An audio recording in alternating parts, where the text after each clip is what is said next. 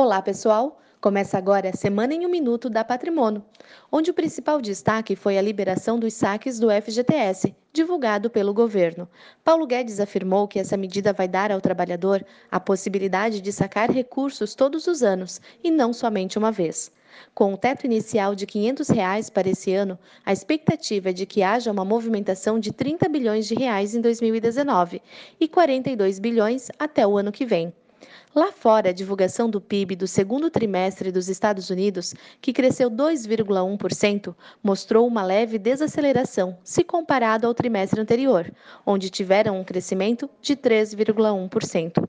E no Reino Unido, o ex-prefeito de Londres, Boris Johnson, foi eleito chefe do Partido Conservador e o novo primeiro-ministro britânico, que deve dar sequência no Brexit.